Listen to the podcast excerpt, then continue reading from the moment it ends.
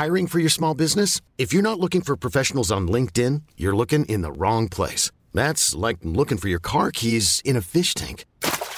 LinkedIn helps you hire professionals you can't find anywhere else, even those who aren't actively searching for a new job but might be open to the perfect role. In a given month, over 70% of LinkedIn users don't even visit other leading job sites. So start looking in the right place. With LinkedIn, you can hire professionals like a professional. Post your free job on linkedin.com slash achieve today. There's never been a faster or easier way to start your weight loss journey than with PlushCare. PlushCare accepts most insurance plans and gives you online access to board-certified physicians who can prescribe FDA-approved weight loss medications like Wigovi and Zepbound for those who qualify. Take charge of your health and speak with a board-certified physician about a weight loss plan that's right for you. Get started today at plushcare.com slash weight loss. That's plushcare.com slash weight loss. plushcare.com slash weight loss. One size fits all seems like a good idea for clothes until you try them on. Same goes for healthcare. That's why United Healthcare offers flexible, budget friendly coverage for medical, vision, dental, and more. Learn more at uh1.com. Bonjour à tous. Avant de vous laisser avec l'interview de l'invité du jour, je me présente. Je m'appelle Eva et je suis la fondatrice de la société Neria.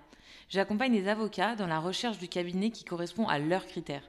Parce que chaque avocat est unique et que chaque expérience en cabinet l'est tout autant, si vous êtes à la recherche d'une nouvelle collaboration, prenez rendez-vous avec moi et je serai ravie de pouvoir échanger avec vous. Le lien se trouve dans la description de ce podcast. Bonne écoute Bonjour à tous et bienvenue sur ce nouvel épisode d'Objectif Client. Je suis Jasmine, chargée de communication chez Anomia. Anomia, c'est un cabinet de conseil en stratégie exclusivement dédié aux cabinets d'avocats. Notre objectif est assez simple, c'est de permettre aux avocats de passer du cabinet d'avocats à l'entreprise d'avocats. Et pour ça, nous les formons, nous les accompagnons et nous mettons en place des missions de conseil au sein de leur cabinet. Aujourd'hui, nous avons le plaisir d'écouter Pierre Decré, directeur associé chez Parkest, un fonds d'investissement. Notre invité du jour n'est pas avocat, mais il travaille avec. Les sujets seront ainsi abordés sous un autre angle. Il nous explique ses relations professionnelles avec les avocats, sa manière de recruter et de travailler avec. Recommandations, réseaux et relations. Pierre Decré évoque des thématiques tout à fait intéressantes et au cœur des problématiques du métier. Je ne vous en dis pas plus et vous laisse découvrir ce podcast. Si celui-ci vous plaît, n'hésitez pas à en parler autour de vous, à le diffuser et à lui mettre 5 étoiles sur Apple Podcast. C'est grâce à ça qu'on continue de vous faire du contenu de qualité. Bonne écoute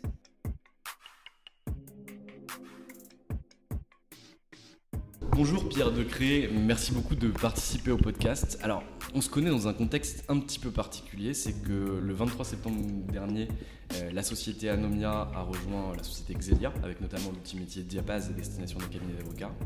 Et vous, vous avez pris des participations dans cette société-là au début de l'année 2023 avec euh, le fonds d'investissement dans lequel tu es associé, que tu diriges, le fonds ParkWest. Et donc, euh, je me suis dit que ça pouvait être une bonne chose de pouvoir te donner la parole pour savoir concrètement pourquoi tu allais chercher tel ou tel cabinet d'avocat, pourquoi tu choisissais tel ou tel cabinet d'avocat. Mais avant tout ça, on va parler un peu de toi. Bonjour Pierre Descré. Bonjour.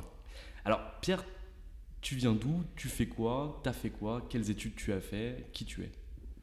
Waouh Donc moi j'ai 59 ans, je suis marié, père de trois enfants déjà très grands parce que je me suis marié, très jeune et j'ai mes enfants très jeunes. Euh, j'ai été HEC, euh, aux études au cours de laquelle j'ai fait une majeure finance, avec pas trop d'idées de ce que je voulais faire. Euh, comme je suis issu d'une famille d'entrepreneurs, j'avais plutôt l'idée d'entreprendre. Et comme j'avais pas d'idée de quel type d'entreprise monter, que je me suis marié jeune, comme je viens de le dire, avec une femme artiste et donc des revenus en conséquence, euh, je me suis dit que ce n'était pas le bon moment pour entreprendre et je suis rentré dans une société d'investissement qui m'avait accueilli en stage. Euh, et je suis rentré dans cette entreprise assez euh, par hasard. Le métier démarrait tout juste, ça avait l'air sympa, ça avait l'air varié comme matière. Et je me suis dit, bah, pour entreprendre, ça va être un bon observatoire pour voir des PME et un jour en racheter une ou plonger dans l'une d'entre elles. Ça, c'était donc en 89. Donc tu vois, 33 ans plus tard, 34 ans plus tard, je, suis encore dans private equity, mais qui est un marché qui a extrêmement évolué. À chaque fois que j'ai voulu le quitter, euh, le marché a évolué. J'ai démarré dans, une, dans un fonds qui faisait essentiellement d'un fonds bancaire, un filiale bancaire qui faisait essentiellement du minoritaire, avec très peu de capacité d'analyse, de capacité d'étude et surtout très peu de capacité d'accompagner et d'influencer la, la, trajectoire des entreprises. Puis je suis parti dans un fonds à Londres qui faisait du majoritaire, qui était international. Donc là, changement de culture complet, extrêmement intéressant, extrêmement riche. Et puis j'ai participé à la création de Park West en 2002, au départ euh, ING Parcom, baqué donc par un fonds 100% ING, pour démarrer leur stratégie en France avec euh, deux de mes associés actuels qui sont toujours là, et avec qui on a créé une, stratégie d'investissement euh, vraiment à notre main, avec un actionnaire qui nous a laissé une totale autonomie. Et là, j'ai vraiment pu, depuis plus de 20 ans, exercer un métier, au fond, pas mal d'entrepreneurs, puisque aujourd'hui, les entreprises qu'on accompagne, on a des relations de partenariat, d'écoute, donc on peut vraiment parler de stratégie, influencer les trajectoires des entreprises dans l'objectif de, créer de la valeur. Et puis la boucle s'est bouclée il y a quelques années quand ING nous a proposé de ne plus être l'opérateur de notre marché, de notre métier, mais un investisseur. Et avec mes associés, nous avons racheté la société de gestion et nous avons monté un fonds euh, dans lequel ING est toujours le premier, le premier investisseur, pardon, pas actionnaire, euh, et, là, la boucle s'est bouclée puisqu'on est devenu entrepreneur de la finance. C'est une entreprise particulière, mais c'est notre entreprise. Et euh, bah, du coup, on manage des équipes qui sont euh, nos équipes. On dépend plus d'ING pour nous dire c'est quoi le budget pour fonctionner. Et, et c'est assez passionnant. Très clair. Comment, c'est quoi les grands enjeux de ton métier? Parce qu'il doit avoir le sourcing des entreprises, l'analyse des entreprises pour voir si celles-ci euh, peuvent être plus performantes qu'elles ne le sont aujourd'hui pour que tu aies un retour sur investissement, euh, sur l'investissement que tu, mets en place, si tu vas trouver des leviers à l'intérieur de ces entreprises. Comment concrètement ça fonctionne? C'est quoi un peu les grandes étapes de ton métier? Bah, Si je synthétise après plus de 30 ans de métier, le, le triptyque d'un de, deal réussi, il y a beaucoup plus que ça derrière, mais c'est euh, globalement un bon marché, une bonne entreprise dans son marché et une bonne équipe de management dans cette bonne entreprise, dans son bon marché. Le tout, tu mets une petite sauce de bonne gouvernance et de, relations de bonne qualité entre l'équipe de management et le fonds. Et là, tu as franchement un combo qui peut faire des étincelles. Et moi, j'ai vu depuis que je fais ce métier des parcours d'entreprise assez incroyables de, petites boîtes euh, régionales, euh, familiales ou filiales de groupe, euh, devenu le leader mondial de sa spécialité après 5 ou 6 LBO successifs. Parce que là où tout le monde a l'impression qu'on se passe un mistigris et qu'on on assèche les boîtes et que c'est pas normal de créer de la valeur comme ça à 5 LBO de suite, ce qui fait 25 ans, hein, parce qu'avec un LBO ça dure 5 ans. ben en fait, la réalité c'est que quand on a ces bons, ce bon combo, les entreprises dans des marchés assez vastes et qui savent s'inventer leur futur tous les cinq ans, bah en fait, c'est un peu nos limites. Et, euh, donc voilà. Et donc, quand une fois que j'ai dit ça, eh ben, pour analyser, il faut euh, bah, avoir le bon sourcing pour avoir vraiment beaucoup de choix. On nous regarde 200 opportunités par an, on fait euh, deux opérations en moyenne. Elle fait deux opérations l'année. Oui. Donc, donc ça veut dire qu'on élague énormément parce qu'on veut tomber nous sur des bons marchés qui ont des sous-jacents porteurs à long terme, des bons drivers de croissance, des bonnes entreprises dans ce marché, parce que si tu achètes euh, la boîte qui n'a pas les bons, la bonne position dans son marché, le marché a, beau être bon, c'est les autres qui vont plutôt en profiter. Et puis on passe du temps aussi à, discuter avec l'équipe de management pour s'assurer que c'est une bonne équipe et qu'elle est capable de grandir et d'accompagner les projets et les ambitions des projets. Et, et, généralement, on enrichit beaucoup les équipes au cours du parcours en, dopant les, équipes et en, recrutant des talents pour, euh, pour être capable de viser plus loin. moi, j'ai une culture financière qui est très très faible. Euh, je, connais très peu d'acteurs, mais j'étais agréablement surpris de voir l'impact que vous pouviez avoir au sein de la société ben, Xelia. Euh, moi, je croyais euh, bêtement, euh, comme tu as pu le dire tout à l'heure, que les LBO, c'était on se passait le mystigris, etc. au fur et à mesure.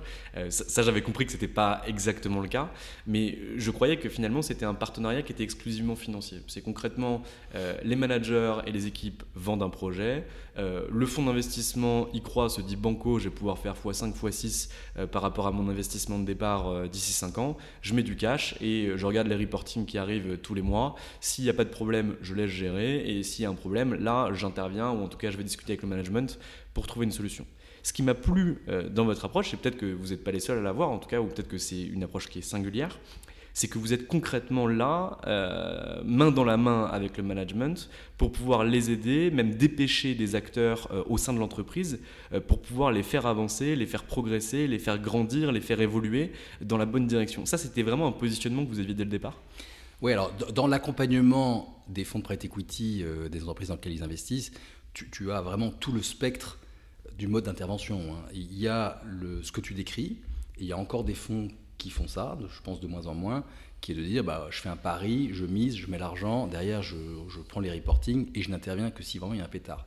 le problème c'est que souvent quand il y a un pétard, c'est souvent un peu tard, et ça se passe souvent pas très bien, et souvent des pétards n'arrivent pas parce qu'on les anticipe en, avant, en avance, qu'on voit la dérivée de l'entreprise et qu'on essaie de changer les choses avant que ce soit un problème qui se voit même complètement dans les chiffres.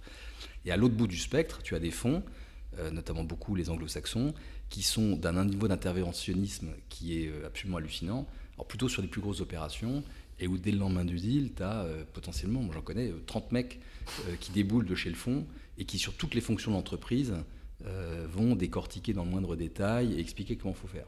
Bon, nous, on est, quelque part entre les deux, parce que nous, on n'est pas interventionniste au sens opérationnel des choses. On considère qu'on investit sur des équipes qui sont compétentes. S'il y a des zones de défaut euh, ou d'insuffisance managériale, eh bien, on, convainc le management de, de recruter et, de, et, de, combler cette, cette, lacune. Et nous, on a, on a un rôle d'actionnaire, on n'a pas un rôle de management. Donc, nous, on est là pour euh, aider le management à sortir la tête du guidon, parce que tous les managers de toutes les PME, ils sont quand même globalement la tête dans le guidon.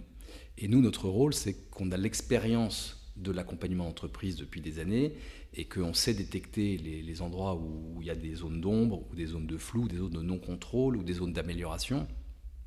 Et notre rôle, c'est de convaincre le management et de leur expliquer que là, on pense qu'il y a l'amélioration, parce qu'on a vu ailleurs fonctionner différemment. On travaille beaucoup par benchmark, et, on les convainc que du coup, là, ça vaut le coup de travailler. Et, on est très métier. Et d'ailleurs, c'est intéressant quand on voit, ça fait plus de 20 ans qu'on existe, bah, pendant 10 ans, tous les profils qu'on recrutait, c'était des profils de financiers, M&A, transaction service, euh, banquier.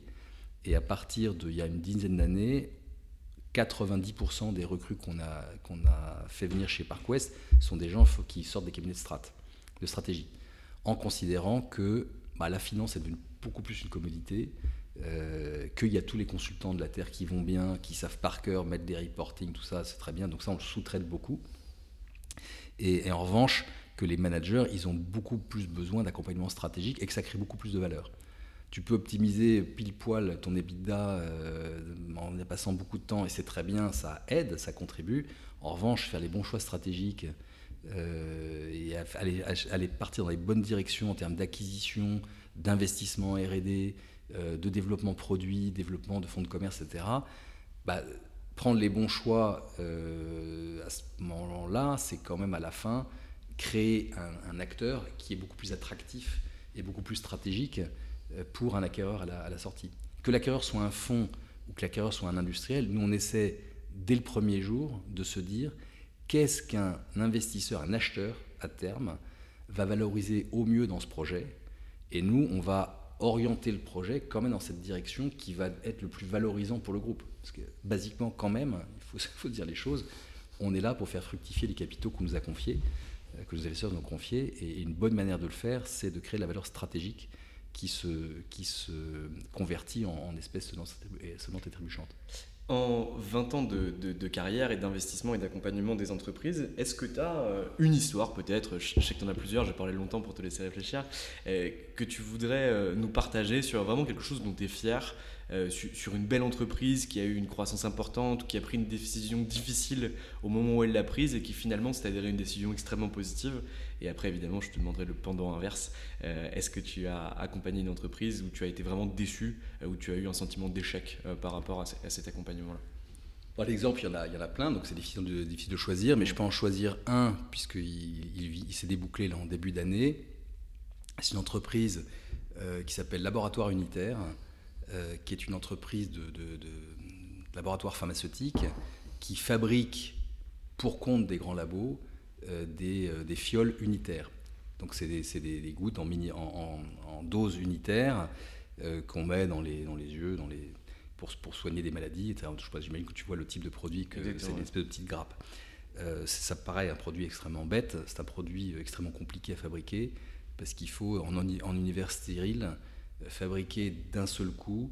Il y a le plastique qui arrive d'un côté, euh, le bah, les, dirigeants m'entendraient, ils hurleraient sur la description des procès industriels, mais tu as le contenu pharmaceutique euh, qui, a été potentiellement fabriqué par le labo pharma pour qui tu travailles, qui te donne le, le, composant, bah, le, contenu. Toi, tu fabriques le contenant et dans une seule passe industrielle, tu souffles le plastique en fiole, tu injectes le produit dedans, tu refermes, tout ça, ça sort en grappe et c'est emballé et c'est parti. C'est un métier extrêmement capitalistique, euh, des énormes machines, ces énormes usines, etc. Et euh, de manière très amusante, moi j'étais dans un fonds précédent qui a fait la première opération de LBO sur cette opération, sur cette activité, qui faisait à l'époque quelques dizaines de millions d'euros de chiffre d'affaires. Et nous, quand j'ai changé de fonds et quand le fonds a voulu sortir, nous avons racheté, nous avons fait une opération majoritaire. L'entreprise à l'époque était nationale, euh, elle valait 80 millions. Et on l'a accompagnée de 2006, 5 ou 6 à encore maintenant, au travers de quatre opérations successives. La première, nous étions majoritaires, qui a duré 5 ans. Au terme des 5 ans, l'entreprise voulait partir aux États-Unis. Il se trouve qu'on a fait un cycle avec elle. Euh, partir aux États-Unis, décider d'avoir un fonds plus gros qui avait un reach américain. Donc on a, on a fait une opération, euh, une nouvelle opération. Il y a eu plusieurs fonds qu'on regardait. On a choisi un. Nous, on est revenu dedans. Quatre ans après, euh, on voulait aller en Chine, donc on a fait un autre, une autre opération avec notre fonds, c'était Ardian euh, pour, pour accompagner, changer le, accompagner le changement d'échelle et l'entrée en Chine. Et cette opération, qui a duré 4-5 ans, s'est débouclée en début d'année avec un consortium. Si je la fais courte, on a fait une opération à 80 millions d'euros de valo, là c'était euh, près d'un milliard 7. Et l'entreprise est passée de quelques dizaines de millions à 450 et une centaine de millions d'EBITDA. Il y a pas un sentiment de frustration quand, euh, par exemple, tu, vois, tu, accompagnes l'entreprise dans un premier temps, donc sur les cinq premières années, de 2006 à 2011, ils veulent partir aux États-Unis. Et là, est-ce que vous avez encore le capital pour pouvoir suivre sur des deals qui sont beaucoup plus En l'occurrence, une des raisons pour lesquelles on a changé d'actionnaire, c'est qu'on n'avait plus le capital. Euh, aujourd'hui, il y a des méthodes euh, qui s'appellent les fonds de continuation qui existent, ou sur certains projets d'entreprise, où justement il y a cette frustration de mesurer le potentiel qui reste à exprimer pour une entreprise, se dire ben, je passe la main à quelqu'un d'autre. nous, pour euh, limiter cette frustration, on a pu investir en minoritaire dans le deal et en profiter euh, quand même. Aujourd'hui, les fonds de condition permettent de relever un véhicule spécifique avec des investisseurs qui sont d'accord pour entrer dedans, mais géré par la société de gestion et qui permet de continuer d'accompagner l'opération en, gestionnaire de fonds. Donc on garde le contact et la, la, gestion avec le management et on change juste de structure juridique de fonds et on crée un fonds ad hoc pour ça. Et ça, c'est une technique qui s'est développée depuis quelques années, euh, qu'on a à ce stade pas encore nous utilisé, mais qu'on a vu certains fonds utiliser précisément dans, cette, dans cet objectif-là. Donc ça, je vous ai mangé. Et pour répondre à ta question, c'est un bon exemple, parce qu'on regarde ça, on se dit, euh, waouh, super la trajectoire. Aujourd'hui, ils sont leaders mondiaux de leur spécialité. Je crois, pas dire de bêtises, dix fois plus gros que le premier successeur, qui à l'époque du LBO était leader mondial, dix fois plus gros que nous. Ah oui, c'est une super opération. Et, on voit d'ailleurs là que le private equity, quand ça marche bien, est une gouvernance et un mode d'accompagnement d'une puissance incroyable versus une boîte qui était cotée en bourse et qui pendant ce temps-là a fait euh, pas du surplace, mais, mais, n'a pas eu du tout, du tout cette trajectoire. Mais pour autant, euh, nous, quand on a fait l'opération, c'était en 2005 ou 2006, très rapidement derrière, il se trouve que chez nos actionnaires hollandais, parce qu'on était encore filiale hollandaise, un nouveau dirigeant est arrivé. Et il a fallu prendre des décisions d'investissement euh, et de remettre de l'argent pour financer une très grosse usine parce qu'ils avaient pris un énorme contrat d'outsourcing d'un de leurs clients potentiels. Et là, il fallait mettre beaucoup d'argent. Et, notre, nouveau président, quand il a vu les chiffres, a dit, vous êtes des grands malades. et on a eu des débats internes compliqués sur, euh, on met beaucoup de capex, donc on ne peut pas payer la dette pendant ce temps-là, donc il faut remettre de l'argent, est-ce que c'est une bonne idée? Et, et c'était pas des décisions faciles à prendre parce que c'était beaucoup, beaucoup d'argent. Donc voilà, donc on a pris la décision et, euh, derrière le contrat était extrêmement profitable. Euh, et, le retour sur investissement a été, phénoménal et, ça, a permis de lancer l'entreprise dans, sa conquête internationale. Surtout que si je ne me trompe pas, en réalité, vu que vous faites exclusivement deux opérations par an, vous regardez 200 dossiers mais vous faites deux opérations par an, vous ne pouvez pas vous permettre d'être trop à risque sur une des opérations parce que votre portefeuille est moins lissé par exemple, qu'un portefeuille de venture qui ferait 300. Euh, euh, Alors, c'est pas du tout le même modèle. Le, portefeuille de venture, ils, font beaucoup de deals parce que le taux de casse est énorme. Mm. Et donc, tu, dois beaucoup diluer. Nous, on a un portefeuille plus concentré, plus classique des fonds de private equity, c'est-à-dire à peu près une douzaine d'opérations par fonds. Donc là, tu mitiges sur 12 deals ton, ton risque. Mais globalement, on est sur des. Effectivement, niveau nous, on protège beaucoup nos downsides en, en, investissant sur des business quand même relativement, euh, relativement sûrs, mais qui ont des perspectives de croissance. Parce que si ton business est tellement sûr que tu achètes une obligation, tu as du mal à offrir les rendements qu'attendent tes, que tu attends de ton, de ton investissement sur quelque chose de, trop sûr mais qui n'a pas de croissance. Il faut trouver le, trouver le, bon équilibre en fait. Et du coup, tu peux nous partager l'expérience d'une boîte euh, ou d'un échec euh, que tu vas voir, que c'est personnel, hein, si c'était le nom de boîte, tu n'es évidemment pas obligé, euh, mais en tout cas d'un truc dont tu étais sûr que ça se ferait bien et finalement bah, ça s'est bien passé. On a investi en 2007 dans un groupe qui s'appelle 5 à sec, un groupe de pressing, 2000 pressings dans le monde, 20 pays couverts, un modèle ultra diffus de retail local, donc de magasins de pressing euh, faisant 30% de marge d'EBITDA euh, dans, chaque, euh, dans chaque pressing, sur un besoin assez incompressible, et c'est peut-être là qu'il y a eu un problème, de, bah, un besoin quotidien ou quasi quotidien de consommation, métier très local, une jolie marque, donc ça cochait toutes les cases du bon LBO, les cash flows très répartis, plein de pays, un modèle de magasins intégrés et de franchise des taux de croissance importants, un potentiel de build-up dans le monde entier énorme, euh, consistant principalement à racheter des franchisés ou des petits groupes de franchises qui, de gens qui partaient à la retraite, et beaucoup d'économies d'échelle à organiser au niveau, au niveau central. Et en fait, on a, à la fin des fins, je la fais courte sur 15 ans, tout perdu. Euh, et notamment parce qu'on s'est trompé sur le, marché, sur, le, sur le fond du marché. Je te disais, un bon marché, une bonne boîte, un bon management. Et, en fait, le marché était un marché qu'on avait identifié comme étant structurellement en déclin, parce que les gens consomment moins de pressing, euh, les gens s'habillent moins, s'habillent plus casual, mettent moins de costumes, mettent plus de cravates. Déjà, c'était vrai à l'époque. Hein, je parle de 2007. Euh, et donc, tendanciellement, il y avait une érosion du besoin, en tous les cas dans les pays matures, mais dans les pays euh, jeunes, le Brésil, etc., c'était des pays qui accèdent la, la, classe moyenne se développe et donc les gens veulent accéder au même code que les pays occidentaux. Donc le pressing se développait fortement. Euh, et surtout, il y a des nouveaux services qui apparaissaient, comme le lavage des chemises, par exemple, et, l'outsourcing complet de tout ce que tu laves à la maison en le mettant au pressing, qui devient aussi laverie. Euh, parce que euh, immobilier très cher, tu n'as plus envie d'avoir une machine à laver, ou tu n'as pas forcément de femme de ménage, et donc tu mets tout là-bas. Et en fait, on s'est gouré dans l'appréciation d'un côté ça décline et de l'autre j'offre, j'ai des opportunités de développement. Le déclin a eu lieu plus vite que prévu. Et le coup de grâce, je la fais courte, tous ces 15 ans après, c'est le Covid, euh, qui a tué le, qui a achevé de tuer le business, parce que les gens ne sont plus allés au pressing, et que le, télétravail et, le, casual euh, full-time qui s'est développé dans toutes les entreprises a fait que le niveau de consommation a encore baissé d'un cran. Et c'est des business à coût fixe tu as des loyers de magasins, tu as des machines à faire tourner, et tu as du personnel dans tes magasins sur des horaires assez larges, c'est que des coûts fixes, et donc ça achève de tuer le business. Mais voilà, donc c'est vraiment, un, je la fais très très courte.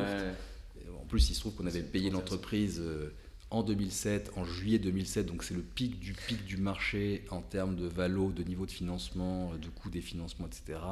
Et que derrière, on s'est pris la crise la plus grave qu'on ait jamais connue, euh, et où euh, trois de nos pays euh, qui étaient assez contributeurs en marge, et notamment la Grèce, euh, qui était un master franchisé, ont déposé le bilan et donc euh, ont coupé les sources de cash flow. Et, Très compliqué. Très compliqué. À mettre au compte des pertes et profits. Exactement. ok. Moi, ce qui m'intéresse, ça, ça m'intéresse à titre personnel et aussi pour donner un élément de contexte qui est très important pour savoir un peu qui ce que tu fais et pourquoi tu es, ici et pourquoi tu acceptes de faire ce podcast-là. Moi, ce qui m'intéresse davantage, c'est tes choix d'avocat, la façon dont tu aimes être contacté, puisque nous, on accompagne des cabinets, ils sont encore très frileux euh, sur le démarchage, sur la façon de solliciter euh, un partenaire de fonds euh, quand, quand, on, quand on parle de toi, ou même un dirigeant d'entreprise, etc. Et derrière, ils se sentent toujours illégitimes ou trop légitimes, ou il y a toujours un problème de perception ou de placement pour pouvoir se dire mais attends ParkWest c'est un big fonds d'investissement euh, il doit travailler avec je vais citer des, noms tu travailles pas avec euh, avec euh, avec Sullivan avec Goodwin je, ne sais pas si tu voudrais les citer ceux avec lesquels tu travailles mais pour pouvoir dire mais en fait voilà moi je, petit avocat dans un petit cabinet français de cette personne j'ai aucune chance de travailler avec ParkWest est-ce que tu pourrais nous expliquer un petit peu quel est ton cheminement pour un choisir tes avocats et deux pour pouvoir les sélectionner sur telle ou telle opération? Alors là-dessus c'est assez perso, ou en tout cas c'est très culturel de chez Parkwest. Bien sûr. Je vais juste un tout petit mot, dire un tout petit mot de notre, culture parce que c'est important pour répondre à cette question. Euh, nous, on a une culture très partenariale et on a une culture très long terme. Et, on attache énormément d'importance aux relations. Euh, notre slogan, c'est Values make value. Donc on est attaché aux valeurs et on pense que ces valeurs-là, de fidélité, de transparence, euh, d'éthique, etc., ça crée de la valeur. Euh, sur plein d'aspects. Bon, c'est pas le sujet, donc je ne vais pas élaborer plus que ça. Mais ça se traduit comment? C'est que dans les relations qu'on a avec les gens avec qui on travaille, et qui ne sont pas que les avocats, mais notamment les avocats, on a un niveau de fidélité aux gens avec qui on travaille qui est très grand. Et donc, quand on a démarré par Quest en 2002, moi, j'avais mes habitudes de travail depuis des années euh, avec, euh, avec des, des, avocats qui on travaillait, que j'avais connus dans mon passé. Je donne un exemple, un garçon comme Christophe Digois, euh, qui bossait à l'époque chez Suez, il était avocat intégré à l'équipe Suez. Il se trouve que le fonds que j'ai rejoint à Londres à la fin des années 90 était un fonds monté avec un noyau dur d'anciens de, de, Suez. et, qui avait voulu embarquer Christophe dans leur aventure. Bon, les, Anglais n'étaient pas très chauds de ça, et Christophe a rejoint à l'époque Clifford Chance. Et donc, on a bossé beaucoup avec Christophe qui faisait tous nos deals chez Clifford. Christophe est passé chez Berwin, puis chez je sais plus qui, je sais plus qui, je sais plus qui, et, maintenant Goodwin. Et donc, moi, quand je suis arrivé chez ParkWest, j'ai présenté Christophe à mon associé Denis Le Chevalier, qui lui-même avait ses habitudes avec Michel Free, par exemple, qui à l'époque devait être chez euh, Will Kiffard. Euh, et, Michel, il a changé euh, dix fois de, structure derrière, et on a bossé avec lui pendant, euh, pendant, pendant 20 ans, au, fur, et on l'a suivi au fur et à mesure de ces, de ces structures. Donc voilà, donc on a chacun amené des gens avec qui on a l'habitude de bosser. Moi, j'ai appris à bosser avec les, les, avocats de Denis. Denis a appris à bosser avec mes, avocats, qui sont devenus un peu les avocats de, du fonds. Plus tard, j'ai croisé, je suis devenu euh, très proche d'un Xavier Jaspard chez Mayer Brown, donc on a aussi travaillé chez Mayer Brown, etc. Bref. Et l'avantage de travailler de manière très fidèle avec euh, des avocats, c'est que ben, on se connaît par cœur, on peut faire des shortcuts euh, extrêmement rapides et aller très très vite et très efficace sur les dossiers. On en connaît, on, connaît leurs compétences, donc on sait les faire euh, les utiliser entre guillemets sur les, points de plus grande compétence. On connaît aussi leurs faiblesses et donc il y a des moments où on ne les demande pas d'intervenir parce qu'on sait que sur ce sujet-là, ce n'est pas, les, pas les mieux du monde. Et puis basiquement aussi, euh, en, termes de, en termes purement financiers, euh, on passe notre temps à rater des deals. Hein, et, on n'en fait que quelques-uns. Et donc, on peut aussi trouver des manières de facturer où ce n'est pas forcément le même tarif exactement quand on rate le deal que quand on le fait. Ok, donc il y, a une espèce de success fee euh, quand tu. En fait, c'est même que très souvent, on travaille sans même se faire de budget, parce qu'on sait qu'à la fin, on va se mettre d'accord sur un truc raisonnable euh, qui, qui, va, qui va aller. Là où, dans l'autre bout du spectre, et ça, c'est mes copains avocats qui me le disent, il y a des fonds qui, sur chaque deal, faut faire un appel d'offres entre plusieurs cabinets pour euh, négocier à chaque fois, etc. Bon, nous, c'est pas comme ça qu'on bosse. Donc. Mais alors c'est vrai que pour, pour du coup les, cabinets qui nous prospectent, et on, en, on est prospecté et on reçoit régulièrement des sollicitations de gens qu'on reçoit euh, qui nous expliquent bah, en gros leurs compétences, leur savoir-faire, leur track record, euh, qui sont des éléments importants aussi, hein, parce que les cabinets d'avocats avec qui on bosse de manière régulière, bah d'abord, un, parfois ils sont conflictés, c'est avec eux, parfois ils bossent avec nos concurrents, parfois ils sont en face de nous parce qu'ils sont à la vente. Donc on a besoin de quand même de travailler avec plusieurs. Et puis, nous, on travaille sur des tailles d'opérations euh, qui vont de, plus petits deals, par exemple sur des croissances externes, à des plus gros deals dans la fourchette haute de nos opérations. Tu peux donner des éléments un peu de montant qu'on puisse se rendre compte? Bah, nous, nous on, achète, on investit dans des entreprises qui valent quelque part entre 20-30 millions et 200 millions. Euh, avec des tickets euh, et des ouais donc c'est les valos les valos drive quand même un peu donc on est sur du SMID c'est du SMID ouais. Bah, nous, quand on a commencé, on était quasiment sur du large, hein, mais maintenant, c'est devenu quasiment du small. nous, on est resté dans notre segment là où le marché est devenu énorme et nous, on n'a pas voulu suivre.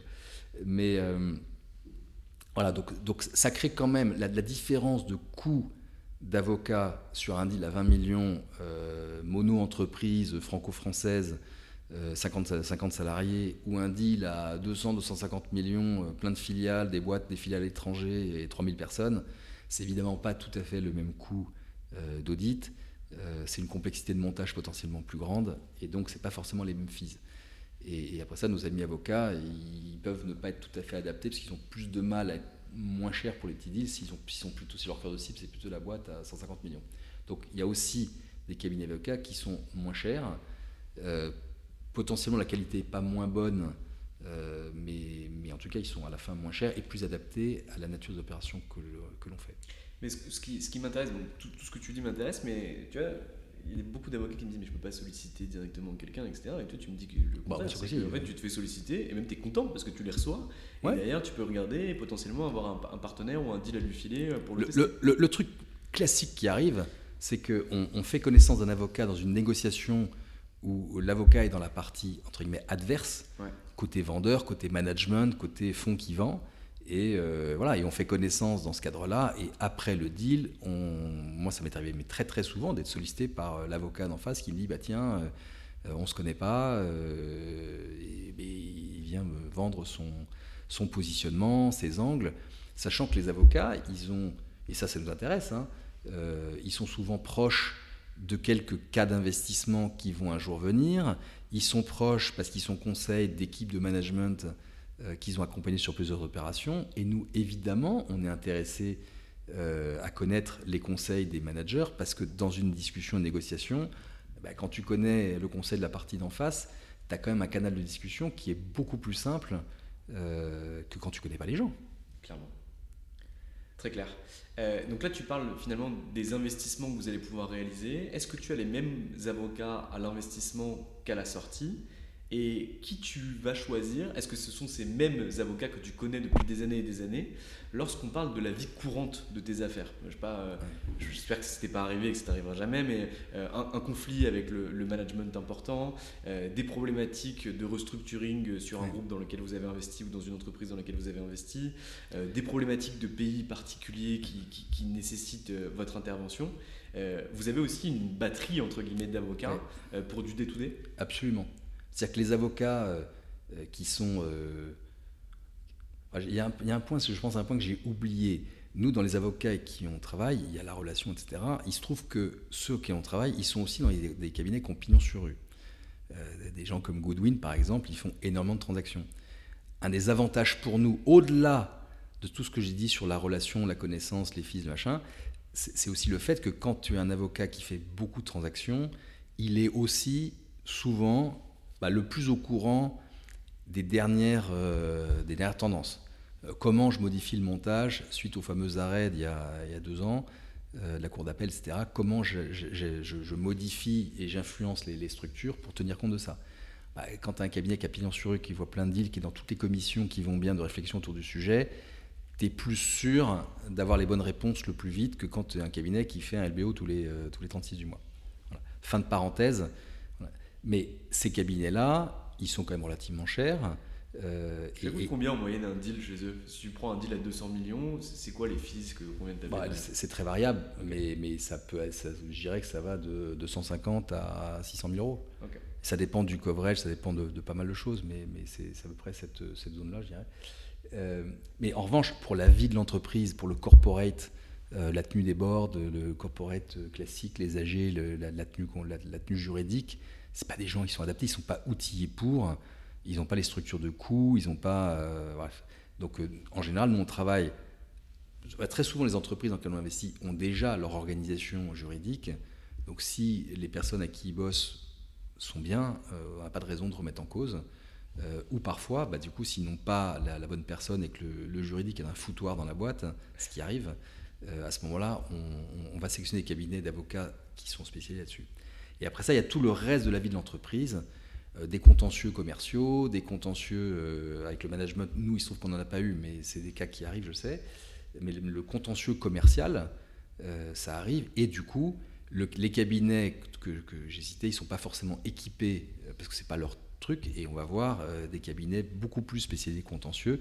Et là encore, quand tu as une bonne expérience ou sur euh, un, contentieux, le cabinet qui, qui t'a bossé il y a quelques années t'a dénoué le truc euh, extrêmement bien, tu vas avoir tendance à reconfier les affaires derrière.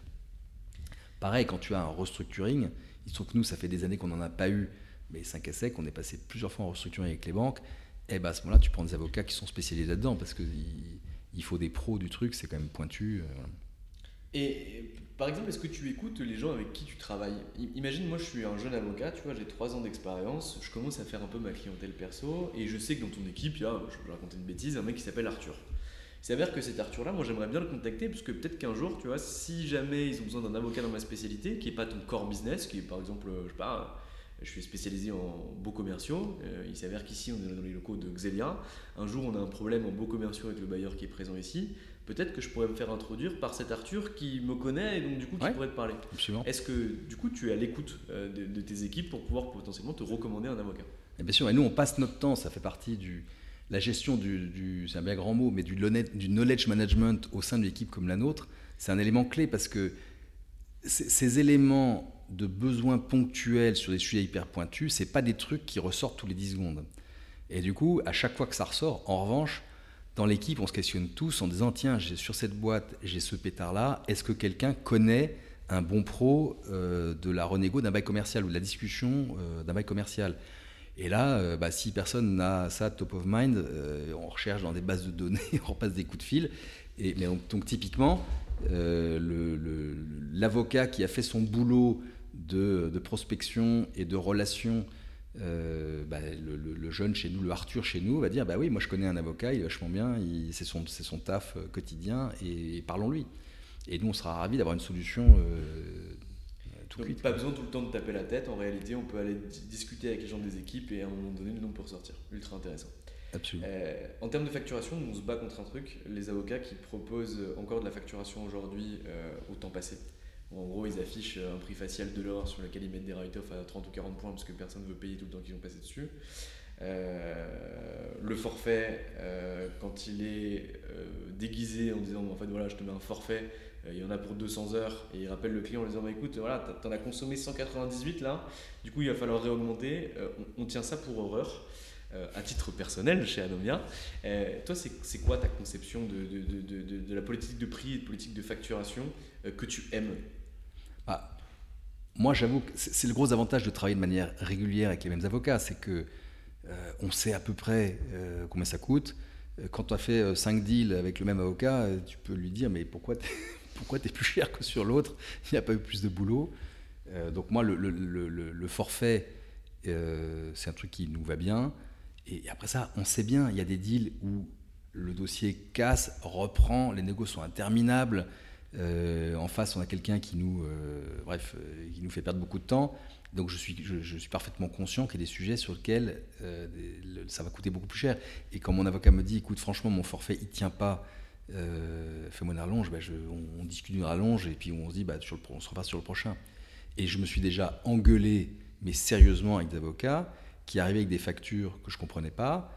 Et, où je leur disais, mais attends, mais tu as fait des tas de trucs qui m'expliquent j'ai fait ça, ça, ça. Et je dis, mais je t'ai jamais demandé de faire ça, ça, ça. Parce qu'il y a quand même des avocats, il faut le dire, hein, qui ont une faculté à créer des problèmes là où il n'y en a pas, ou à aller vouloir investiguer des solutions euh, sur lesquelles tu sais déjà, toi, que ça marche pas.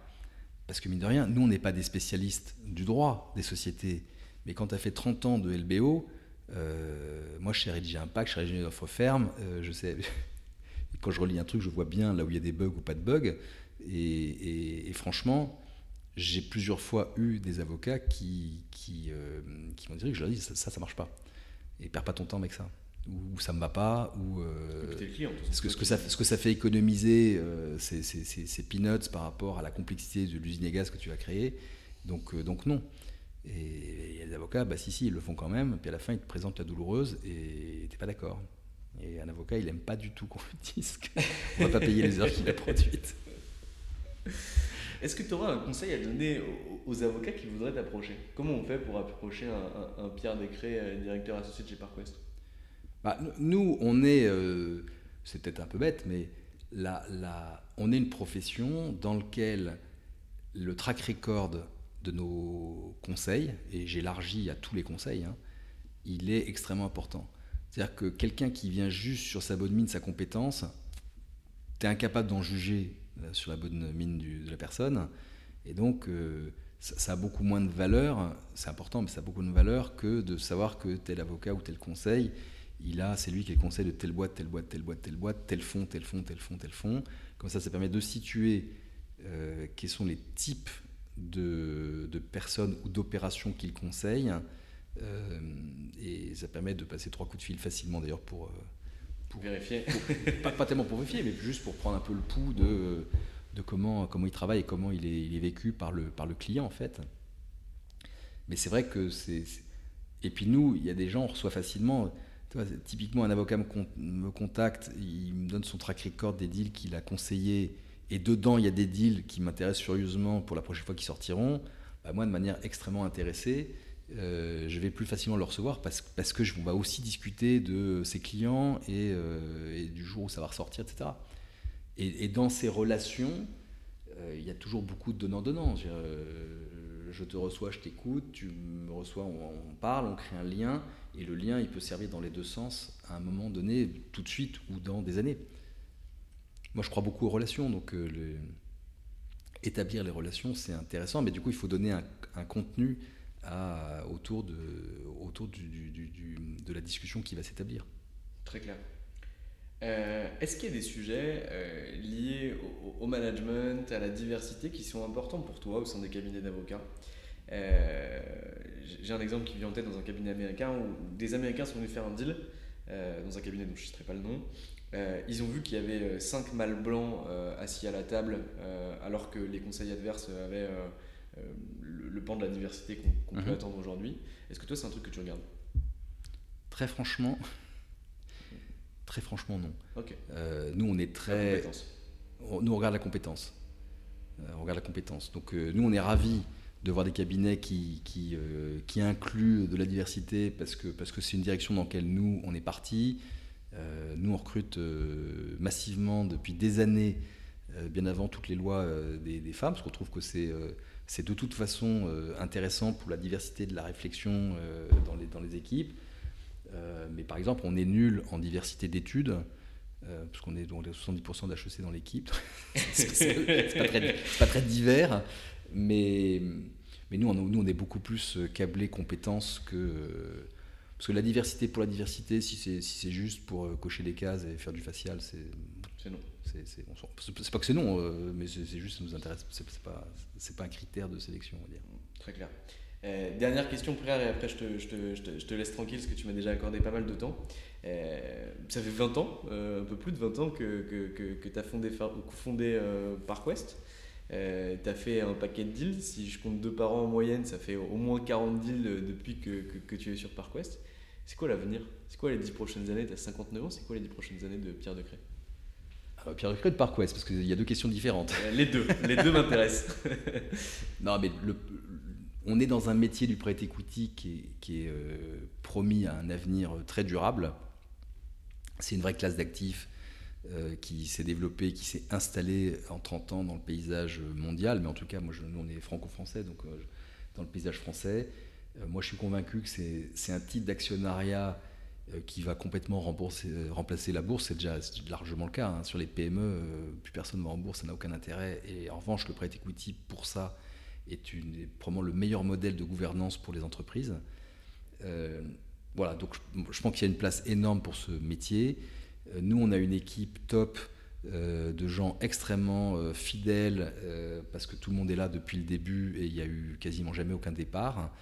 Donc nous, notre enjeu, c'est de continuer en tant que ParkWest à faire nos métiers de manière, de manière très professionnelle et très performante tout en étant extrêmement humaine, parce que c'est notre, notre volonté, c'est de faire le métier bien et, pour autant d'avoir des très bonnes perfs. Et notre durabilité, d'ailleurs, ne, ne, ne, sera au prix de la performance, hein, parce qu'il n'y a, pas de secret sur le long terme. Si tu pas performant, tu ne lèves pas de nouveaux fonds et tu sors du marché. Donc nous, notre enjeu, c'est de rester dans le marché, de rester performant, de grandir gentiment tous les ans, à tous les ans à chaque levée de fonds, pour pouvoir euh, agrandir l'équipe, se doter de nouvelles ressources. Euh, on a besoin de plus en plus de moyens dans un marché très compétitif pour, euh, bah, pour être performant, pour que les gens aient envie de bosser avec nous. Et donc l'avenir de ParkWest, bah, c'est de, et de le mien, donc c'est lié à moi, c'est progressivement assurer la montée en puissance des équipes plus jeunes pour qu'ils puissent devenir totalement autonomes sur les opérations qui montent, de manière à ce que d'ici quelques années, on n'ait plus besoin du tout de, de, moi ou des autres associés plus âgés qui puissent progressivement se retirer et aller faire d'autres choses. Le monde est plein de choses très passionnantes à faire et, ça se fera progressivement en, sifflet. Donc l'enjeu pour moi, il est, il est là. Eh bien écoute Pierre, euh, c'est tout ce que je te souhaite. Merci beaucoup pour le temps que tu m'as accordé. Je t'en prie, avec plaisir. que tu, as pu donner aussi euh, aux avocats auditeurs de ce podcast. Et euh, à très vite. Au revoir. Et voilà, c'est fini pour aujourd'hui. J'espère que cet épisode vous a plu. Pour découvrir tous les contenus qu'Anomia propose, vous pouvez vous rendre sur www.anomia.fr. Vous y trouverez des vidéos, des podcasts, des articles et également nos propositions de formation et d'accompagnement dédiées aux avocats, dédiées au business des avocats. Je vous souhaite une excellente journée et n'hésitez surtout pas à nous contacter. À bientôt!